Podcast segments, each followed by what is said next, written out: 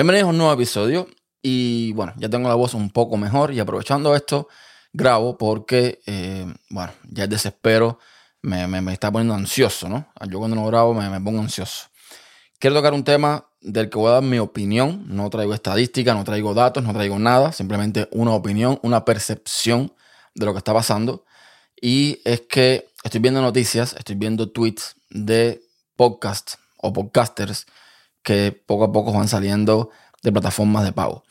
Eh, ayer, 7 de octubre, por ejemplo, estaba eh, publicada una noticia en, el The Hollywood Reporter que decía que Spotify cancelaba 10 shows originales que tenía dentro de la plataforma que son procedentes de Gimlet, de Gimlet Media.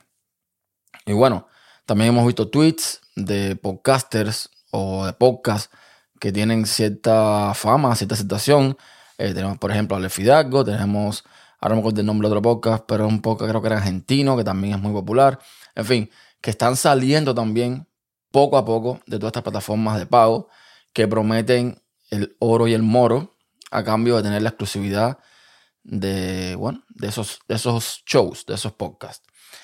A ver, eh, esto, esto se puede ver a muchos factores, evidentemente. Yo creo que el principal factor aquí es el mm, post-COVID en el 2020 todo el mundo estaba dentro de sus casas por el tema del COVID y el podcasting tuvo un auge. O sea, mucha gente, eh, incluso conocidos míos, comenzaron en el 2020 sus podcasts con un ímpetu, una energía, unas ganas que tú decías, bueno, esta gente, esta gente van a llegar lejos.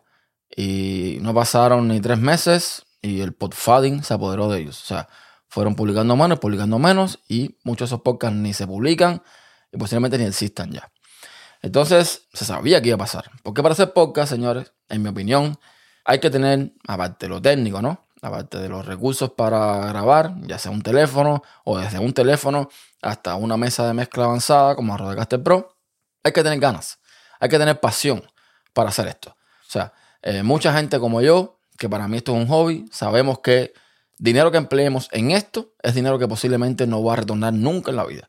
Lo hago porque me gusta, no lo hago como una inversión, no lo hago buscando un rédito económico, no lo hago buscando eh, hacerme millonario ni nada por el estilo.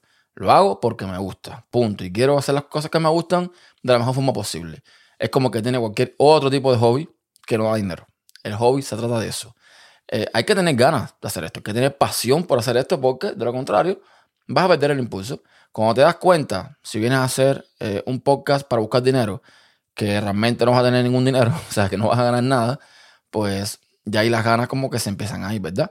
Entonces, llegan estas plataformas como Podimo, así con todo, con todo su nombre, Podimo, eh, diciendo que vengan acá, vengan para acá, que yo les voy a dar lo que están buscando, nosotros sí, o tú verás que sí, y en realidad no. O sea, yo siempre he defendido el podcasting abierto, y no me refiero a podcast gratis o podcast de pago, no, abierto.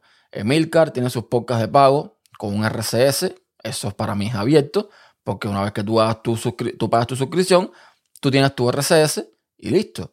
Estas plataformas como Podimo, como, no sé, Evox, como tantas que hay por ahí, que te obligan a usar una aplicación para poder acceder a esos episodios o a esos podcasts que tanto te gustan, pues básicamente lo que están haciendo es limitar eh, la cantidad de gente a la que tú puedes llegar.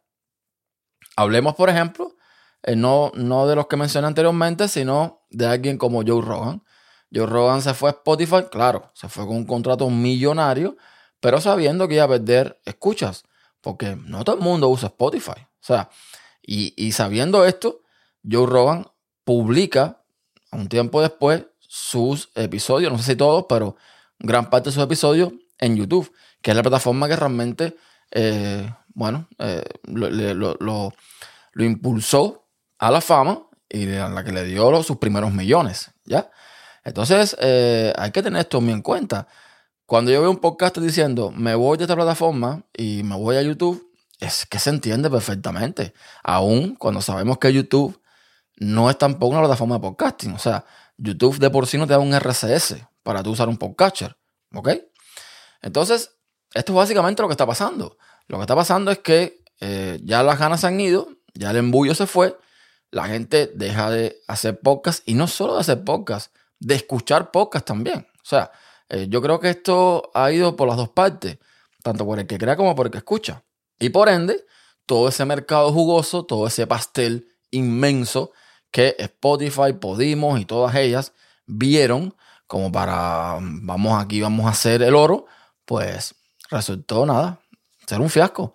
Es que podcasting, eh, yo lo siento mucho, para que no piense esto, pero para mí el podcasting es algo muy de nicho. El podcasting no es una cosa que vaya a dar a todas las masas. Desgraciadamente es así. La gente sigue prefiriendo ver videos. La gente sigue prefiriendo incluso ver videos de tres minutos en TikTok que escuchar un podcast. Esto se veía venir. Esto es lo que está pasando. Spotify, ¿cuántos millones ha perdido en esa inversión que hizo para podcasting? ¿Cuántos millones ha perdido? Yo no dudo que de aquí a un tiempo Anchor o desaparezca o cambie su, su, forma de, funcionar. Quizás Anchor en un futuro te empieza a pedir dinero, eh, o bueno, no sé, no se harán, pero no se sostiene. Esto no se sostiene. Y más cuando tú eres un alojador, porque si eres un directorio, como lo es a lo mejor Apple Podcast, aunque ahora Apple sí ya permite alojar, pero eso es otra historia. Eh, es Apple, es la compañía que más gana dinero en este mundo. Pero cuando tú eres una compañía normal, grande, sí, pero que no, te, no tienes las ganancias que estás esperando y estás alojando podcast y alojamiento es dinero y recursos, bla, bla, bla, pues llega un punto en que tienes que buscar la forma de eh, pagar eso que estás, eh, esos recursos que estás empleando. No me extraña que se sigan viendo noticias de show que se cancela, de show que sales de plataformas privadas, que se van para plataformas abiertas o al menos públicas. Y ojo, porque hay otro detalle. En el caso de Podimo, por ejemplo, no lo comenté. Ok, Podimo llegó como elefante en cacharrería. Todo muy bien. Pero Podimo no está disponible en América Latina prácticamente. De este lado del Chaco, Podimo no está. Entonces, todos estos oyentes que eh, tienen mercado de español o en español, lo estás dejando tirado. Que a mí, que venga aquí y me explique cómo es posible que una aplicación no esté disponible eh, eh, de este lado del mundo. Una aplicación para un teléfono. Yo de verdad que no lo entiendo. Pero bueno, en fin, se está viendo su eh, mala gestión o lo que sea. Se está viendo, la gente empieza a irse, la gente empieza a cansarse.